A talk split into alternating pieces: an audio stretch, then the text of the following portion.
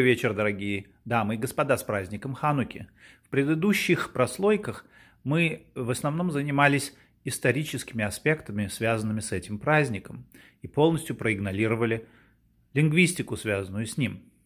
В этой прослойке мы постараемся исправить этот недочет. Итак, прослойка от седьмой ханукальной свечки. Как переводится слово «ханука»?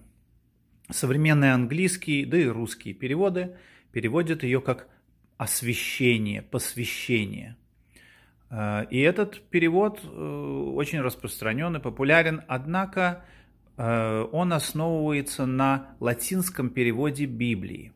В традиционных еврейских источниках корень «ханах», от которого происходит слово «ханука», означает делать что-то впервые, начинать менять статус или начинать какую-то работу с чем-то впервые.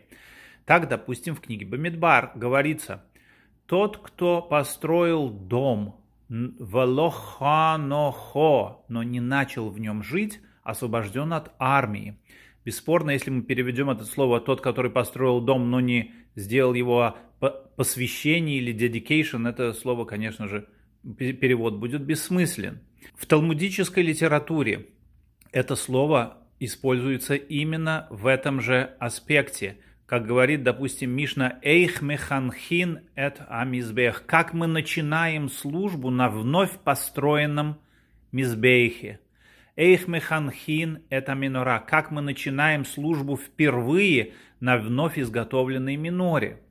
Именно так, в соответствии с еврейской традицией в Танахе и Талмуде, наш великий комментатор Раши в книге Баришит, 14 раздел, 14 строчка, тоже пишет комментарий свой, что слово ханох, корень означает начинать что-то впервые с человеком или предметом.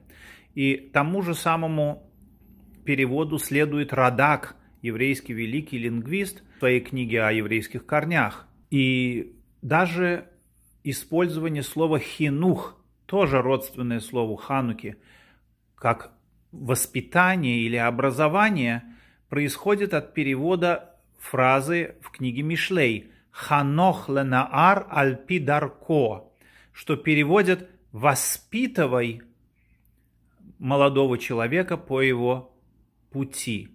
Однако даже и в этом случае – Слово «посвящай», скорее всего, не будет правильным переводом и совсем не подойдет по смыслу.